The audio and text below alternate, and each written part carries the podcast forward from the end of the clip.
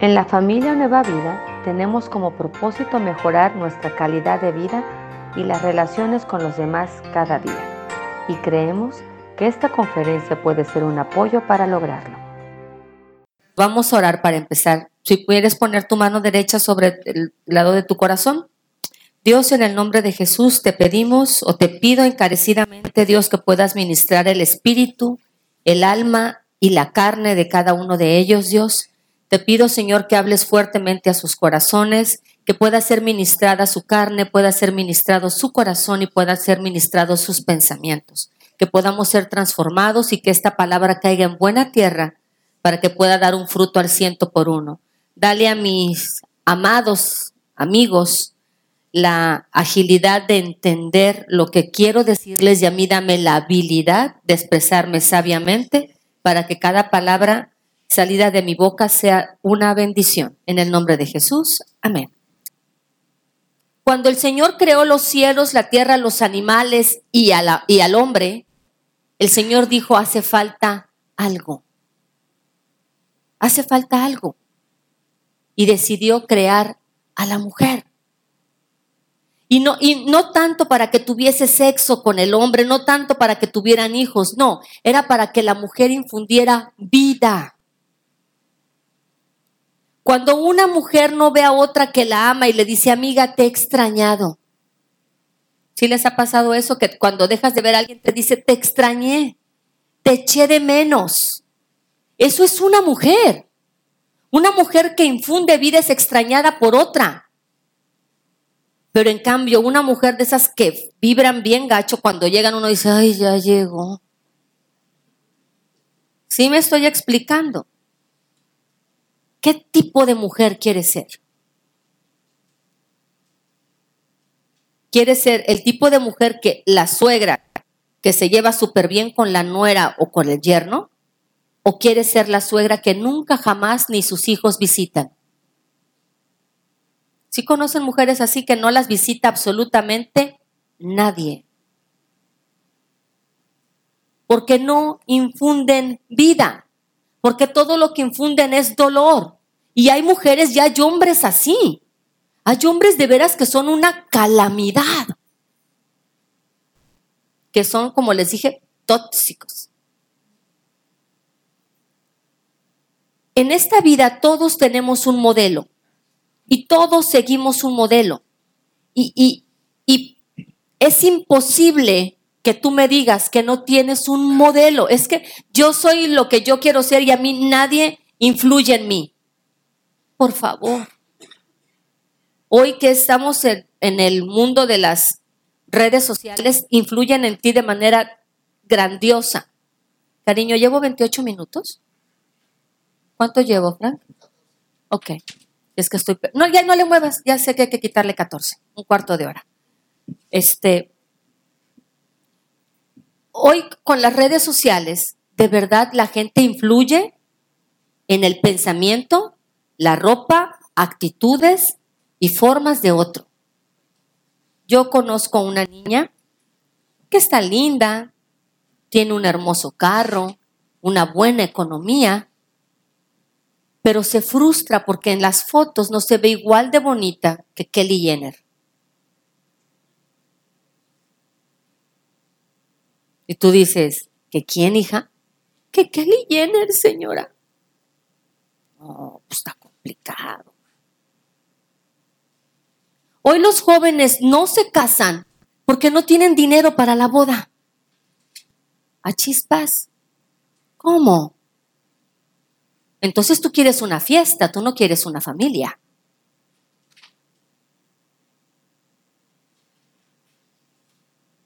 Sí, o sea, si tú no te casas y ya tienes edad adulta y vives con alguien, es porque no quieres. No pongas pretextos. Una vez, les voy a comentar un, fuimos a una boda y en esa boda ven que luego dan pantuflas cuando se ponen buenas las fiestas y empiezan a dar las pantuflas. A mí no me tocaron porque yo no bailaba. Pero a la gente que baila les tocan pantuflas. Y entonces en cuestión de ocho meses el matrimonio se separó. Y fue una hermosa boda, fue una boda muy bonita. de esas que son en el salón este del hotel. En el Poza Rica hay de esas bien bonitas, de orquesta y mariachis norteños, o sea, fiestonona. Y entonces viene y me dice mi amiga, oye, ¿supiste que se divorció fulanita? Ay, ¿en serio ya se divorciaron? Sí. Me dice, ¿tú crees? Me han dilatado más a mí las pantuflas que a ellos el matrimonio. Fuertes declaraciones. Entonces ellos no querían una familia, ellos querían una fiesta. ¿Sí me estoy explicando? ¿Qué es lo que tú quieres? ¿Una familia que imparte vida o una fiesta que muestra lujos que no puedes pagar? Y que entras al estado de matrimonio endeudadísimo. ¿Qué es lo que quieres? ¿Impartir vida o impartir qué dirán? apariencias. Porque hoy las chicas se van de luna de miel. Yo, fui, yo conozco una niña que se fue de luna de miel con sus amigas a Colombia, a Cartagena. Se fueron una semana de, de despedida de soltera. Así a Cartagena con sus amigas se fue.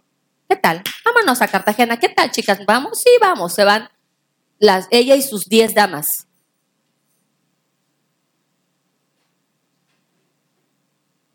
Si yo les contara esa boda, no me la creen. Era un sueño.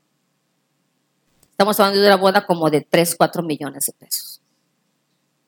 Se fueron un mes de vacaciones a India, Japón, Taipei, Taiwán, Taichi, Tapacá, Tapayá, ta, ta, ta, Y saben qué, yo fui muy feliz, pues sí. Yo era bien feliz viendo las fotos en el, en el Instagram en Instagram. Yo, yo era muy feliz. Ándale, viendo las fotos. Despiértate, Fran, desde que llegaste en la primera reunión, duerme y duerme. Ahorita se le se quedó dormido, se le cayó. Te voy a sentar junto con mi mamá y con doña Yola, los tres nos voy a sentar juntos. Y quien quiera, sin quien se duerma, le voy a decir, siéntate acá con Fran. Vuelve, vuélvanse a cabecear, doña Yola y mi mamá, y las voy a sentar con Fran. Se les caigan los celulares a las dos. Y no estoy enojada, nada más estoy viendo quién se duerme. ¿Ustedes creen que no lo noto? Aquí todo se ve. Entonces, mira, ya, ya Noé dijo, los voy a abrir los ojos, voy a abrir los ojos porque la pastora ya anda muy caliente, ya anda muy caliente. Bueno, yo fui muy feliz viendo sus fotos de su luna de miel. Yo no me frustré. Porque a mí no me ocupa su vida.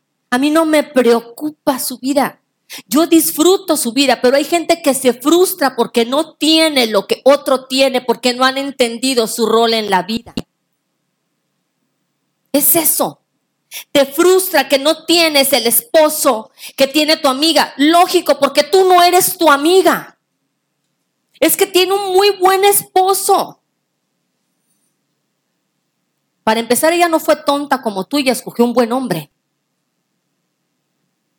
Desde ahí empieza. Ay, es que yo no sé cómo Cita puede ser novia de Alejandro. ¿Cómo se casó con San Alejandro Tadeo? El abogado de los casos difíciles. Vuela, vuela, vuela. En las noches deberían de verlo como vuela.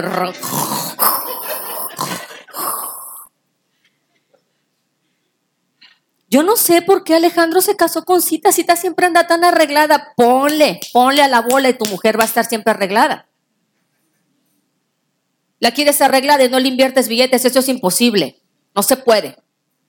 Un buen tinte se nota, una buena crema se nota, unos buenos zapatos se nota, una buena bolsa, una buena ropa interior se nota. Quieres que se vea bien por fuera, se tiene que andar bien puesta por dentro. Pero quieren que tu esposa traiga el resorte así. Las mujeres saben de lo que hablo, que les jalas y le jalas ya no levanta nada, entonces lógicamente no se va a ver bien.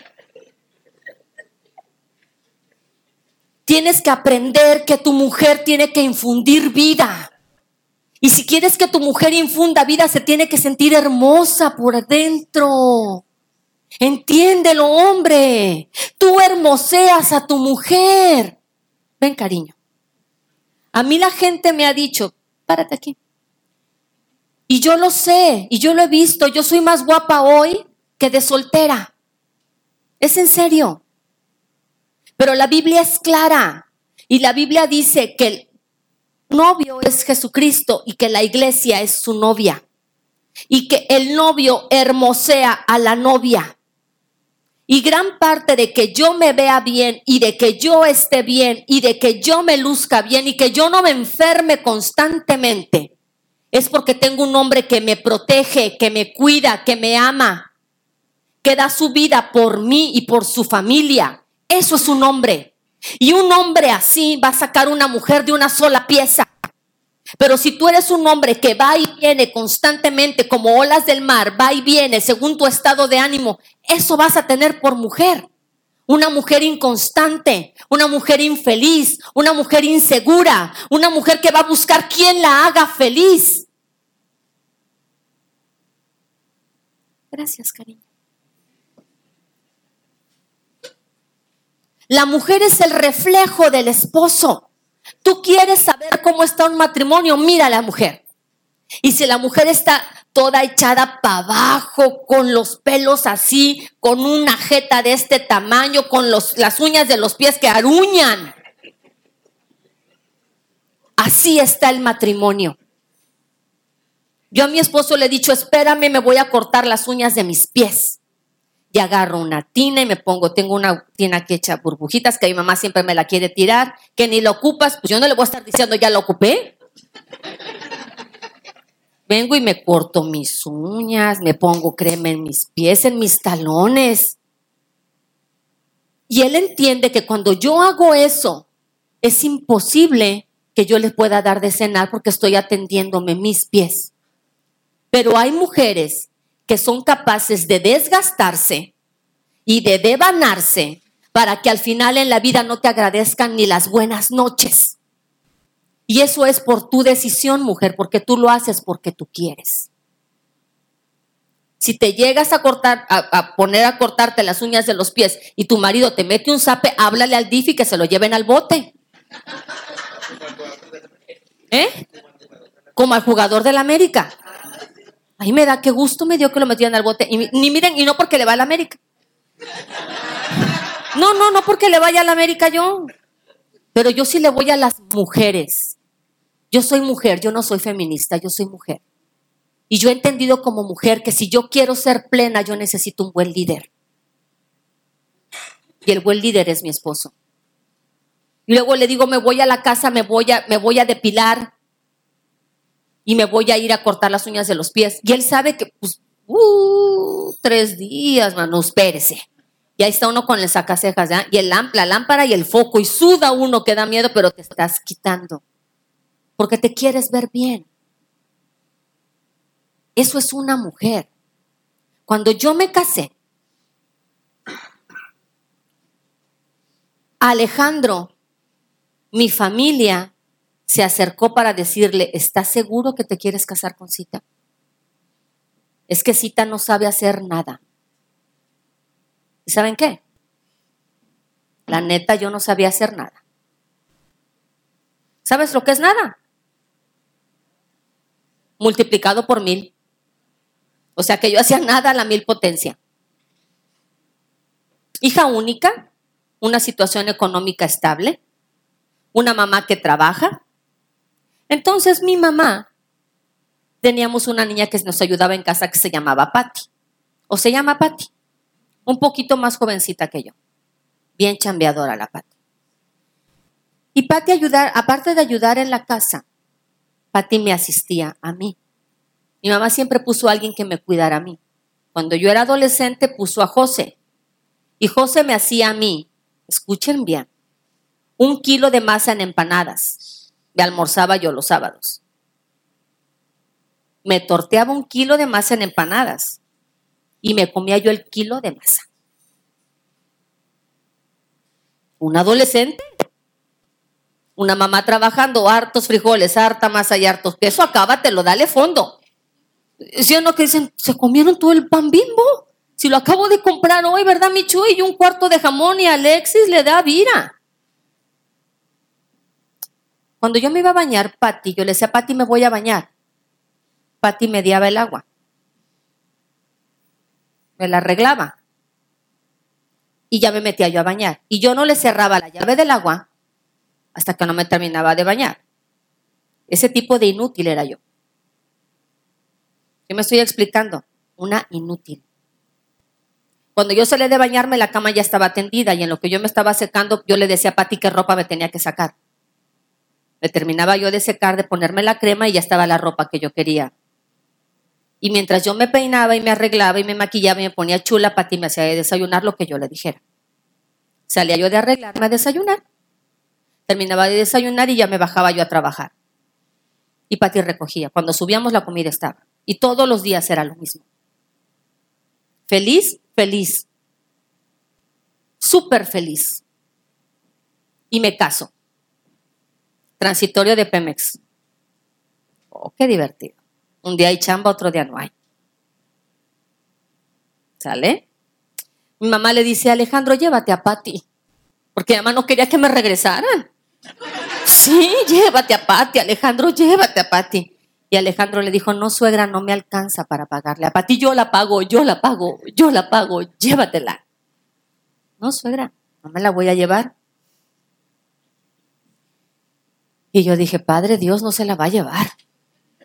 Y yo ya era cristiana. Este tipo de inútil ya era cristiana, ¿eh? Y servía en la iglesia. Y pasaba horas en la iglesia. Y era del grupo de intercesión. Y de las que ayunaban dos días a la semana. Y me tocaba orar de 3 de la mañana a 5 todos los lunes y los martes. O sea, no era yo cualquier gente. Pero era inútil. ¿Sí me estoy explicando? Me caso. El día que me caso, mi, pastor pone una tela blanca en el piso, Alejandro y a mí nos quita los zapatos y nos para sobre ese pedazo de tela blanca. Y dijo las siguientes palabras, quítense los zapatos, párense aquí y dice lo que dice la palabra, que ese lugar era un lugar santo y que era un matrimonio santo y que todas las cosas iban a ser hechas nuevas. En ese momento a mí me cayeron los veintes, que cita tenía que ser dejar la inútil para ser hoy una mujer. Me voy de luna de miel, regreso, dos maletotas de ropa sucia, me pongo a lavar. Horror, error, la muerte. Mamá, ¿cómo se lava? Échale jabón y échale la ropa, no, separa por colores, Dios te ayude. Alejandro se creía chamaco y se fue con sus amigos los solteros. No lo volvió a hacer nunca, ¿eh? Una vez lo hizo y no lo volvió a hacer. Hasta aquí me quemaron. Ven que la lavadora había que meter la ropa y sacarla y el detergente me quemó. Se me quemaron mis brazos. Si entienden lo que es una inútil y de repente lava y no le calculaba el puño. Y agarro el puño, meto en la mano al al agua y ven que arde la mano. Me ardió, horrible, horrible. No te rías, Francisco, porque a ti ya te pasó, ya lo sé. El inútil aprendió también. Sápele. Te le digo, hay mujeres inútiles y hay hombres inútiles. También aprendo. Tuvieron que llevarme al doctor, salió más caro el caldo que las albóndigas. Mi mamá ya después ya lloraba, ay hija, tus manos. Yo con un calenturón que ni a la iglesia fui al otro día, que me fue muy mal. Pero hoy me puedo llenar la boca diciéndote que no hay un solo platillo el día de hoy que yo no me proponga en mi cabeza y en mi corazón y en mi carne hacer que no me salga. Pregúntenme ustedes de cualquier comida. Yo, yo tuesto chiles, desveno chiles, hago caldos, hago sopas, manejo los mariscos a la perfección le quito el caparazón, los abro, abro jaivas, etcétera, etcétera, etcétera. No tengo muchacha, no tengo quien me ayude. ¿Mande? Bordo, bordo, me encanta bordar. La playera ayer la traía yo bordada, no como la yo, la que le pego stickers. No, yo la bordé. Cuando tú entiendes que tú eres una mujer tienes que cambiar. Cuando yo me paré en ese cuadro blanco, yo tuve un encuentro personal con Dios. No fui un encuentro. No fui, lo tuve. Y en ese momento todo cambió. No sé si me estoy explicando. ¿Qué modelo eres tú? ¿Eres el modelo de mujeres que van por la calle gritando, destruyendo? ¿O eres el modelo de mujer que imparte vida? E impartir vida te va a costar sacrificio. E impartir vida implica que tú vas a morir para que otro crezca. Impartida, impartir vida es que tú menguas y la persona que estás enseñando va a crecer. Me dice mi esposo, Cita, necesitas disipular a alguien y sacar de esa, de esa persona su mejor versión. Le dije, discúlpame la vida, pastor, pero yo ya tengo una discípula y mi discípula se llama Nisa. Y yo a Nisa la disipulo cada día. Yo no sé con ustedes a quién disipulan, pero a veces no disipulas ni a tus hijos.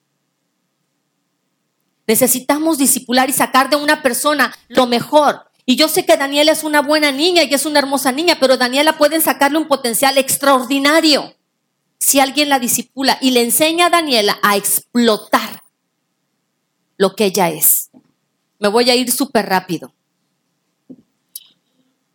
Y no había predicado, apenas voy a empezar a predicar. Ah, es cierto, estoy bromeando.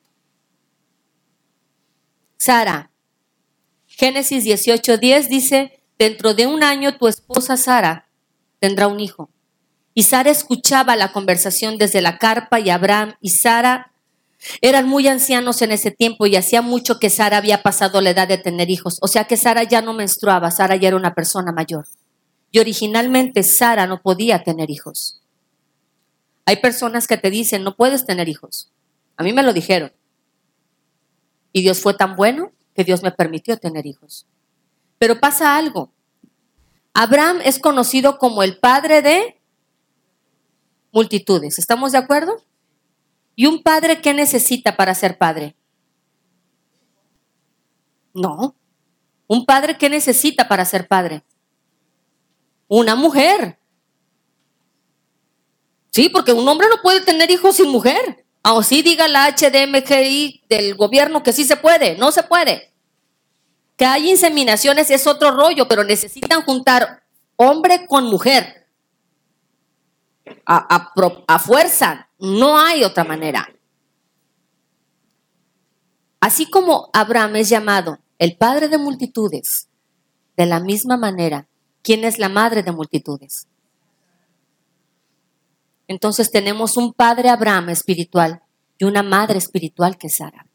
No sé si lo habían notado, pero la mayoría de nosotros se nos pasa por encima. Y nada más vemos al padre de multitudes, vemos nada más a Abraham. Pero se nos olvida que tuvo que haber estado Sara, porque hubo otra mujer y hubo otro hijo, pero ellos no fueron la promesa. Puede haber hombres que tengan otra mujer y puede haber hombres que tengan otro hijo, pero ellos no son la promesa.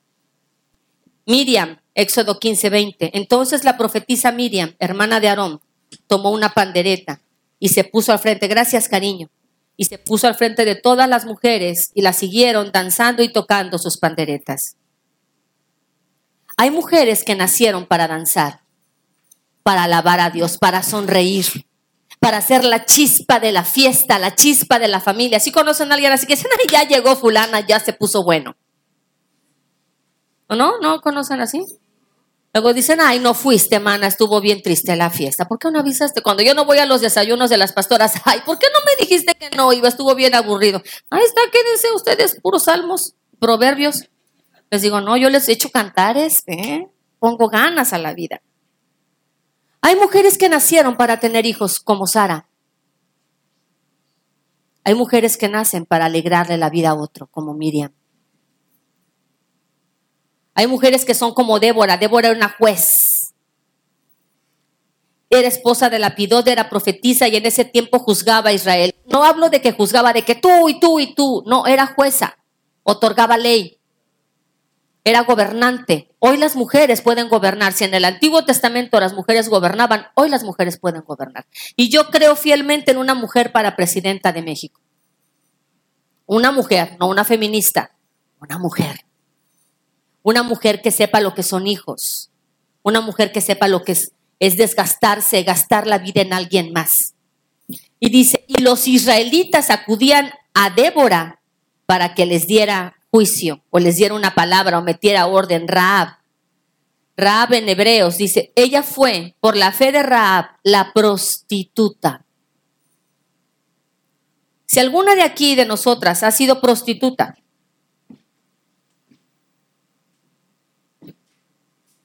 cuando tú conoces a Cristo, tú cambias. Yo no era prostituta. ¿Por qué no era prostituta? Pero era sinvergüenza. Que viene siendo pan con lo mismo. Sí, porque yo me daba unos golpes de pecho en la iglesia, como tú comprenderás. Pero no daba golpe en mi casa. Buenos días. Y así hay hombres, ¿eh? Se dan unos golpes de pecho afuera, candil de la calle y obscuridad de su casa. Cuando tú conoces a Cristo y tienes un encuentro con Él, tu vida tiene que cambiar. Y si no ha cambiado tu vida, déjame decirte, no te has encontrado con Cristo. Tal vez tienes salvación por su misericordia, pero no le has visto cara a cara. ¿Se acuerdan que hay una escritura que dice, de oídas te había oído? Pero de, oídas te conocía, de oídas, pero ahora mis ojos se cruzan con los tuyos. Esther. Esther tenía todo. O sea, Esther era la esposa del rey.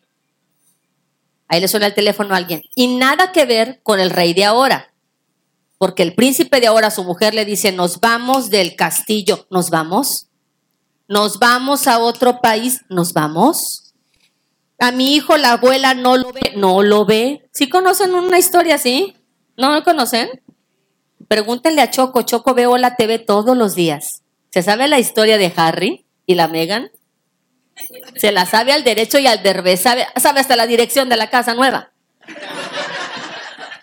Ah, sí, porque mi mamá de que descubrió Hola TV, adiós, el canal de las telenovelas. Ahora ve, ¿cómo se llama el de las modas? Chica, ¿qué? ¿Cómo? Aplácate, ah, ok. no se llama aplácate. Se llama, es una, es unas chicas, chica chic del modelo. Ah, las chicas del shopping. Ah, ya ven que sí. Yo, la chica chica, no, las chicas del shopping. Y dice, oye, esa, esa va a ganar, está padrísimo su outfit. Ah, la choco, ¿eh? Esther tenía todo. Y ese rey, si era rey, no era como el que conocemos, que se ha convertido literal en un títere de lo que una mujer quiere. A él se le ha olvidado quién es él. No hay nada más triste que a un hombre se le olvide que es hombre. Qué triste es un hombre nahuetudo. Disculpen la palabra, pero qué triste es un hombre abajo de las naguas de su mujer que sale y que la esposa le diga, ve tú y dile, ve tú y pide prestado, ve tú, tú háblate con el mecánico, ve tú y, tú dile a tu mamá que nos preste. Qué triste es eso. Si no hay economía y necesitas que le presten, ve tú con la suegra y dile, suegra, podría prestarnos y yo me responsabilizo. Mi esposo conmigo se ha topado con una pared No, porque estas son de, de tabla, esta es tabla roca, esta es tabla roca. Como las de la casa, de ladrillo. De verdad se los prometo. Mi esposo en ese aspecto conmigo, oye cita, podrías decirle a tu mamá, yo no soy recadero de nadie. Dile tú. Oye, cita, el carro se descompuso, podrás decirle a tu primo, yo no le digo a nada, agárrate tus 10 pesos y vete en taxi si el carro no camina porque mi carro no te lo presto. Pues porque me voy a quedar a patallón para que te quedes un carro túnel, pastel, ¿cómo crees? La frágil soy yo, a la luz de la Biblia. El protector es Él. Sí me estoy. Usted sé que los estoy incomodando, yo lo sé. La plática se fue para otro lado, miel. Cuando tú y yo entendemos que tenemos que fluir vida. Pásale, mi Quique. Ese es el momento. Entiende, entiende, entiende, de ti tiene que emanar vida. vida con toda la extensión de la palabra.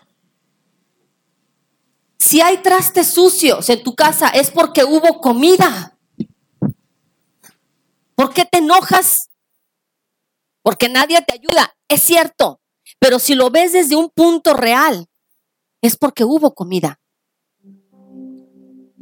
Voy a poner aquí Amparo, pero Amparo la vio difícil una vez, ¿verdad, Amparo?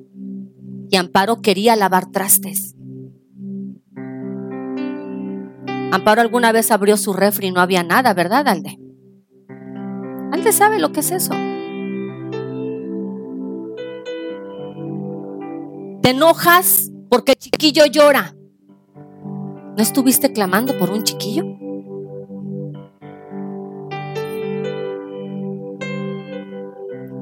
Hay que ser congruentes.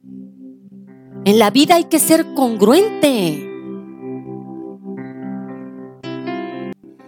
Entonces dice, aunque es contra la ley, entraré a ver al rey y si tengo que morir, moriré. Hoy hay médicos que están luchando por defender la vida, porque por ley en Oaxaca querían que si cualquier chica llega a ver a cualquier ginecólogo, el ginecólogo le hiciera un aborto.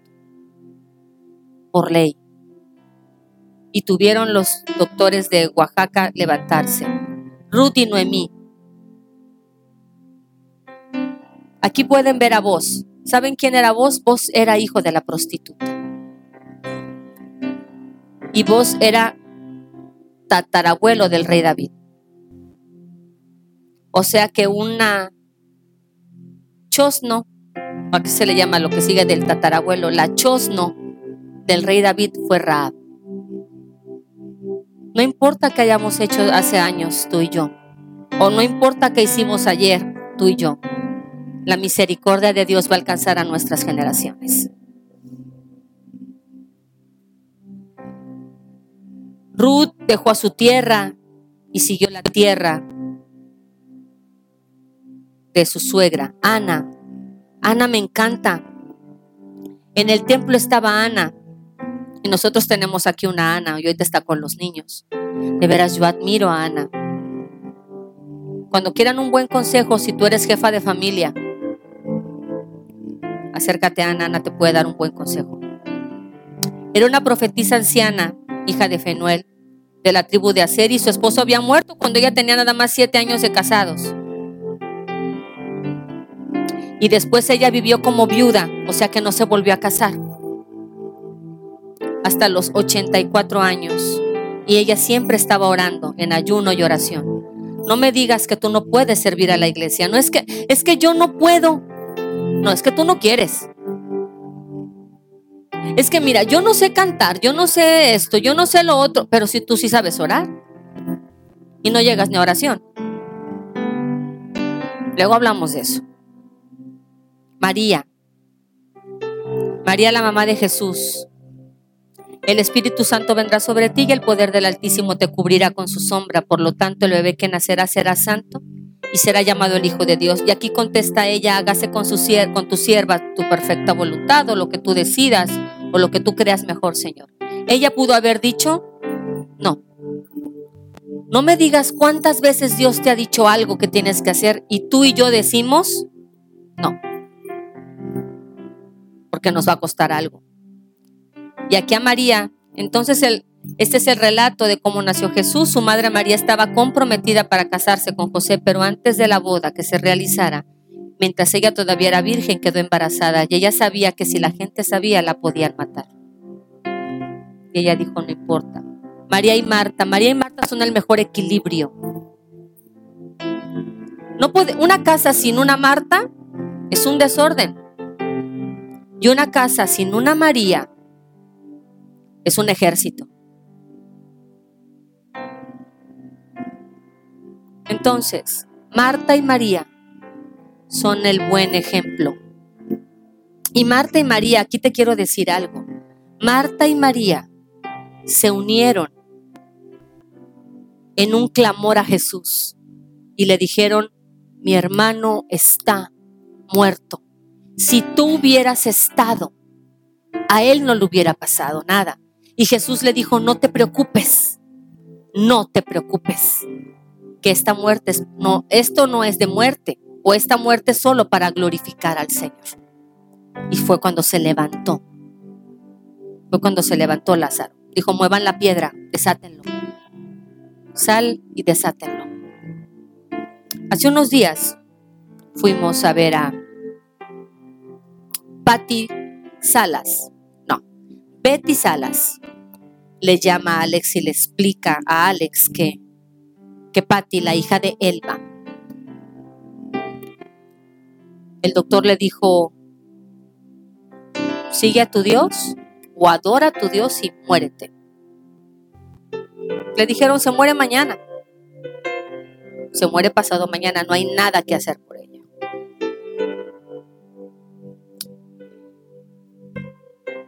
Cáncer en varias partes del cuerpo. Médicamente te vas a morir. Patty Betty le llama a Alex y le dice, pastor, ¿nos acompañas a hablar con mi abuela, con mi mamá? No sabemos cómo decírselo, no sabemos cómo va a reaccionar. Elba es una Ana la profetisa. Elba, es, Elba está perrona orando. Y Elba tiene entre ceja y oreja a este joven que yo estoy mirando, que no lo suelta nunca. Y así Ronnie quiera correr por donde quiera correr, va a terminar sirviéndole a Dios. Ten paciencia. Ronnie está en el mismo baúl que mi Caleb y Adonis. Y se meten unas agitadas. Y pregúntenle a alguien que yo tenía en ese canasto. Y un día me dijo, sácame ya, por favor, sácame.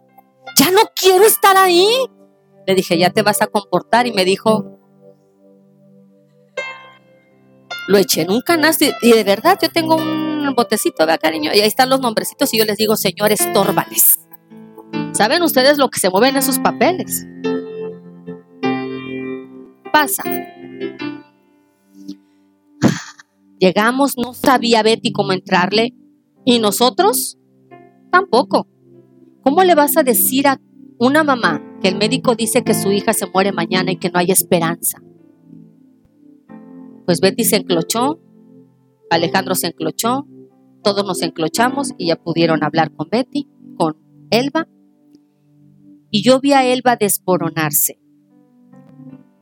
Y de su boca salió un Padre, ¿por qué Betty? ¿Por qué Patty? Padre, ¿por qué a mí? Padre, pero eso fueron 15 minutos, ¿verdad? Más o menos. Como 15 segundos, Sandra. Más o menos, ¿verdad? Y de repente Elba se va de rodillas.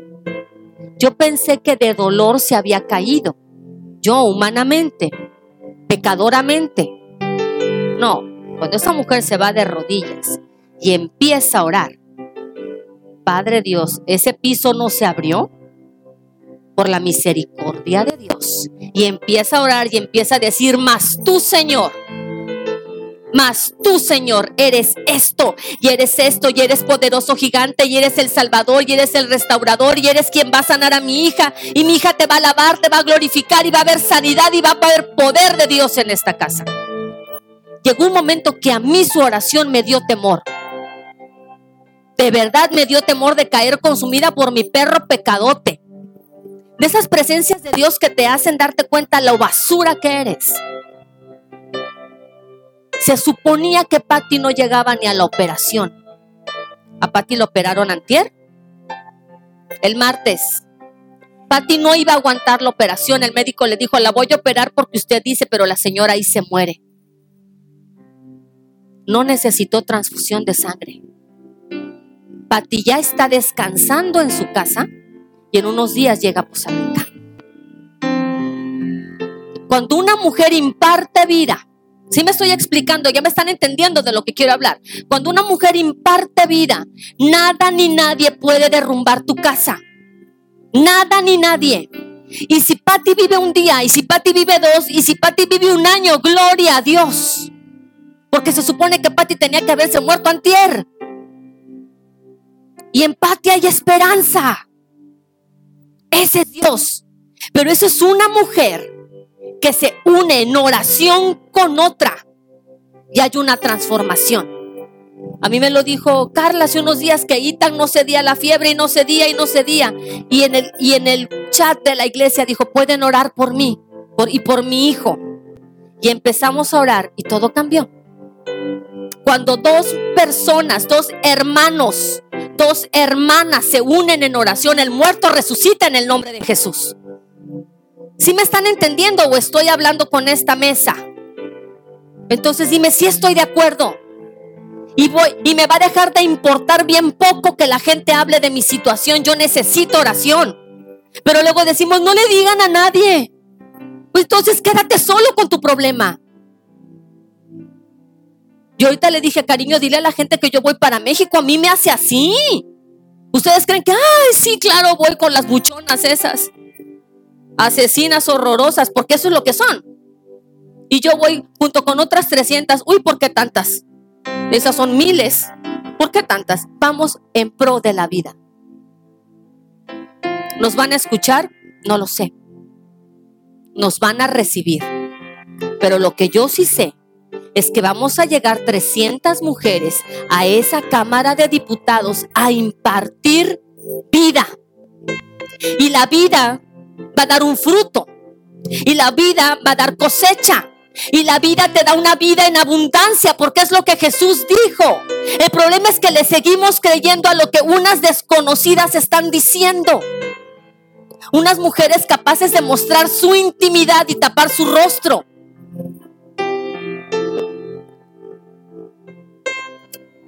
Antes se tomaban una selfie y ahora no, ahora su cara no importa, lo que importa son su intimidad, lo que te hace ser mujer. No sé si me estoy explicando, están exponiendo su vida.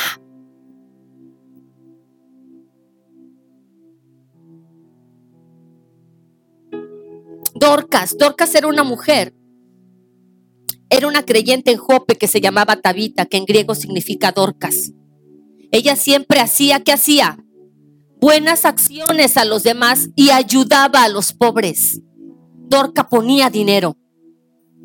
¿Sabes por qué mujeres no vinieron ayer? Por la antipatía de que tu amiga se vaya al infierno. Porque así es. La quieres mucho, la quieres mucho y es tu amiga de fiesta, pero a la iglesia no la llevas. Y por 80 pesos. Y con esos 80 pesos tu amiga se pudo comer y tú dos rebanadas de pastel, dos tazas de café y dos vasos de té. Me decían que una taza, una rebanada de pastel en Tox vale noventa y tantos pesos, sin café.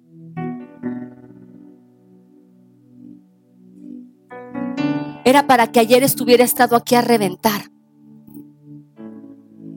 Pero como no hemos entendido las mujeres que tenemos que impartir vida, se nos olvida. Priscila fue la líder de una de las iglesias. Cuando Priscila y Aquila escucharon predicar con valentía en la sinagoga, lo llevaron a parte de Dios y le explicaron el camino de Dios. Mujer, no porque tú seas más espiritual que tu esposo te hace líder.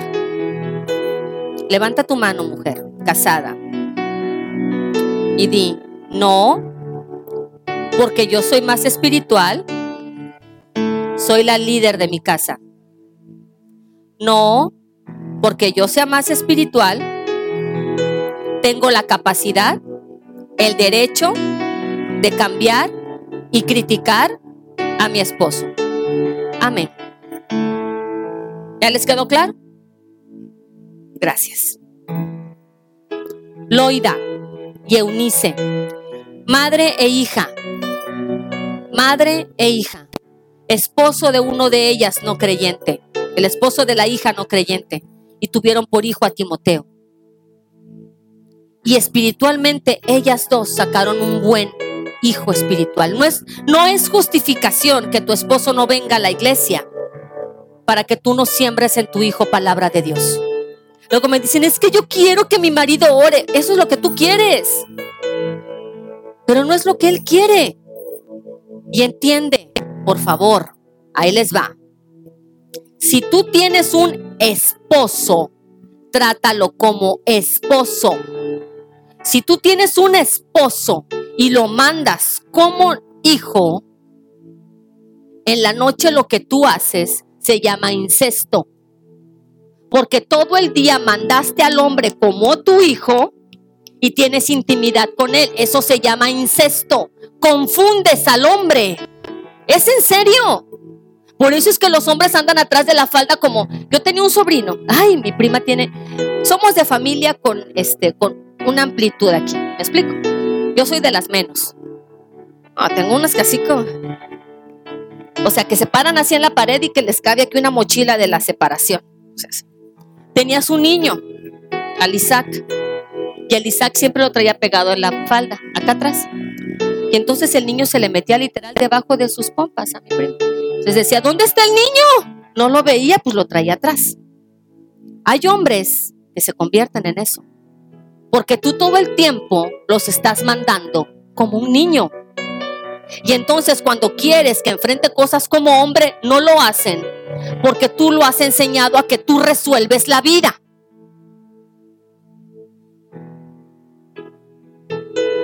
Deja de resolverle la vida a tu marido. Apóyalo, ayúdalo, anímalo, exhórtalo, pero no le resuelvas la vida. La gran mayoría de las mujeres que económicamente sostienen una casa, sus maridos se acomodan.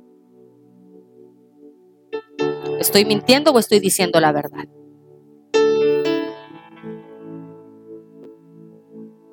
Yo trabajo, yo ingreso dinero a la casa, pero yo no trabajo sola. Mi esposo tiene su trabajo de 7 a 3 y de 5 a 8 tiene otro trabajo en el que trabajamos juntos. ¿Estaba feliz? No estaba feliz. ¿Estaba de acuerdo? No estaba de acuerdo. Porque él de 5 a 8 dormía. Pero cuando entendió que teníamos que trabajar juntos, todo cambió. Jezabel, todos conocemos a Jezabel. Nunca nadie se entregó tanto a hacer lo malo a los ojos del Señor como acá. ¿Bajo quién? ¿De quién? Mujer, tú influyes. Y en esta vida cada quien tiene lo que quiere, no lo que merece. Hay gente que es bien buena y le va súper mal.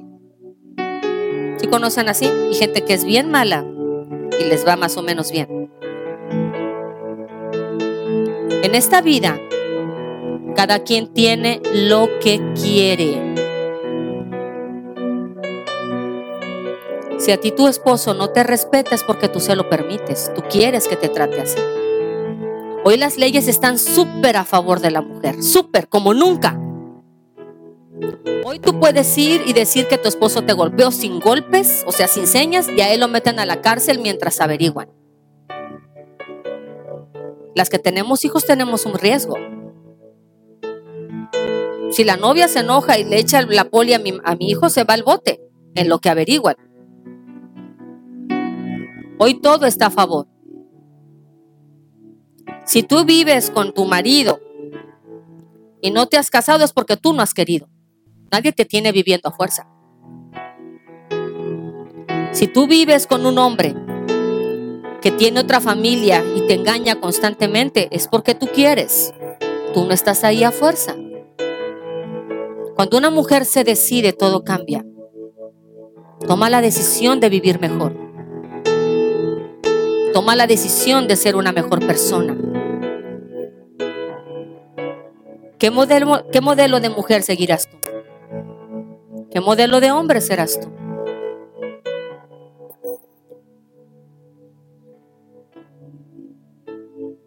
El hombre que trabaja, que cuida a sus hijos, porque yo siempre he dicho que mi esposo es un buen esposo, pero como papá se pasa. O sea, yo sé que mi esposo es un buen pastor, pero como padre espiritual se pasa. Ayer mi esposo, fíjense bien, lo invita, conoce a alguien de años atrás y ese alguien está presentando un libro con una campaña, con, con un método para sacar mejores cristianos, que la gente sufra menos y que madure, no rápidamente, pero que madure de una manera sabia y eficaz. y le dijo, mira cuate, yo te llevo a Poza Rica, en Poza Rica te presento a los pastores, en Tuxpan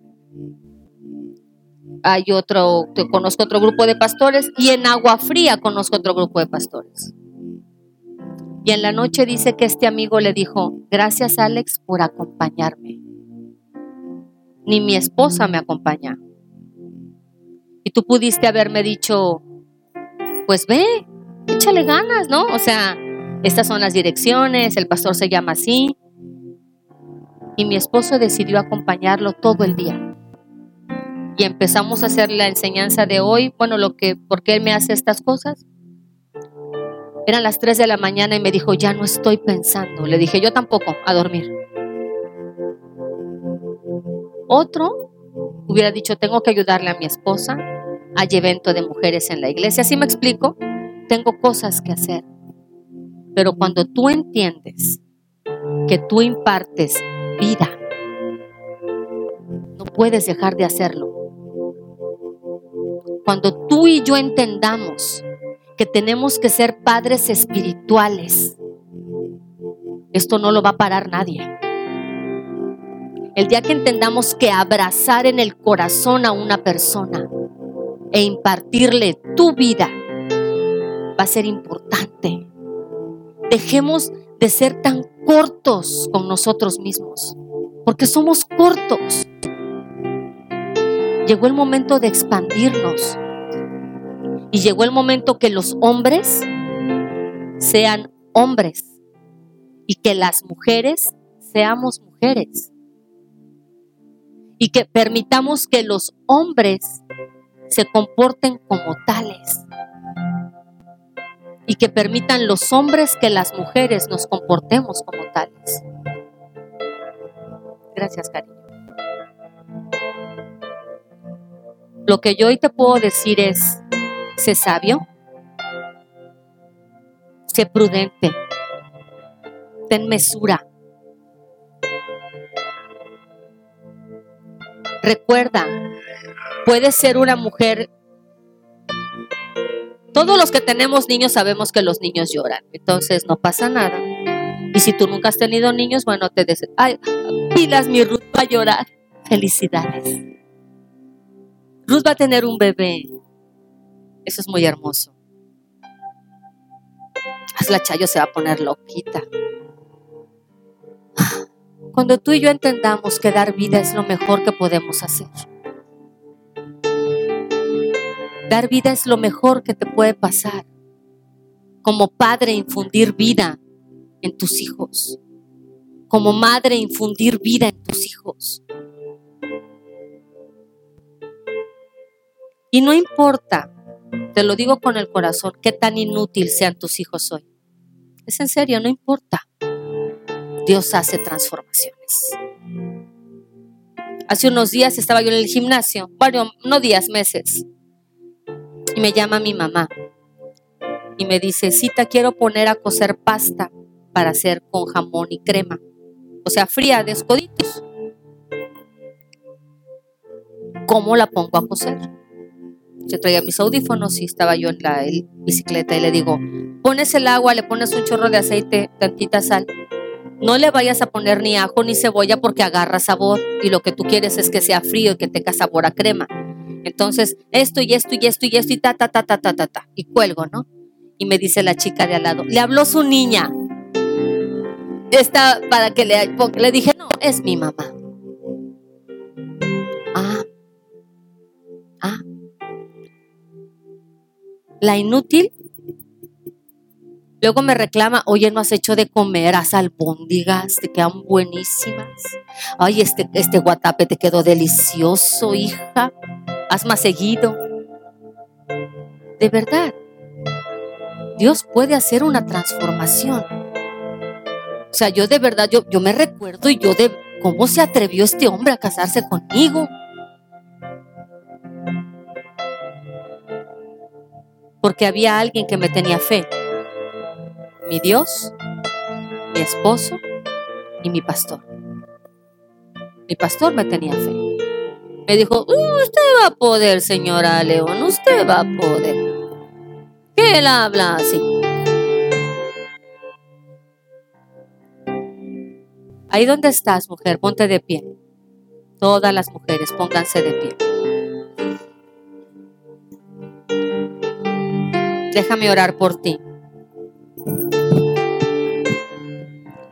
Señor, tú conoces estas hermosas mujeres. Gracias por su espíritu. Gracias por su corazón.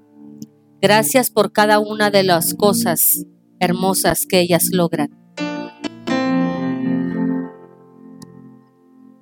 Bendigo sus manos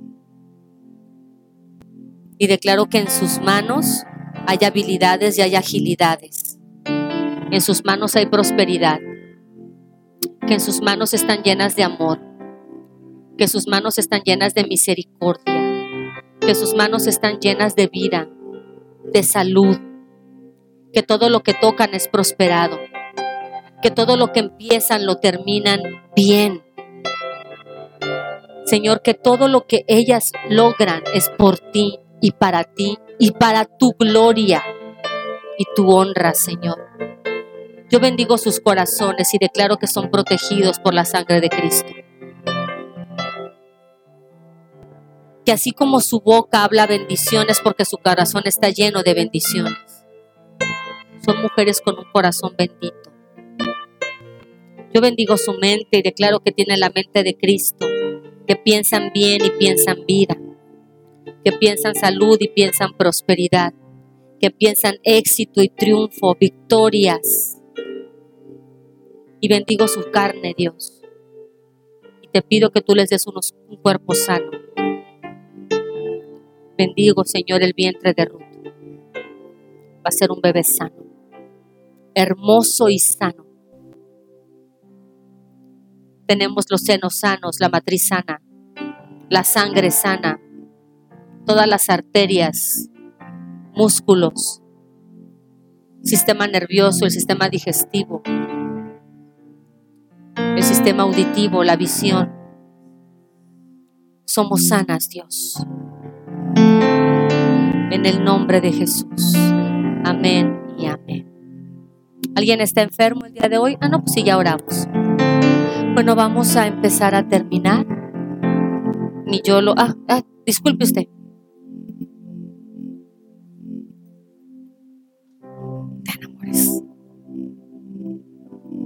Gracias, amores.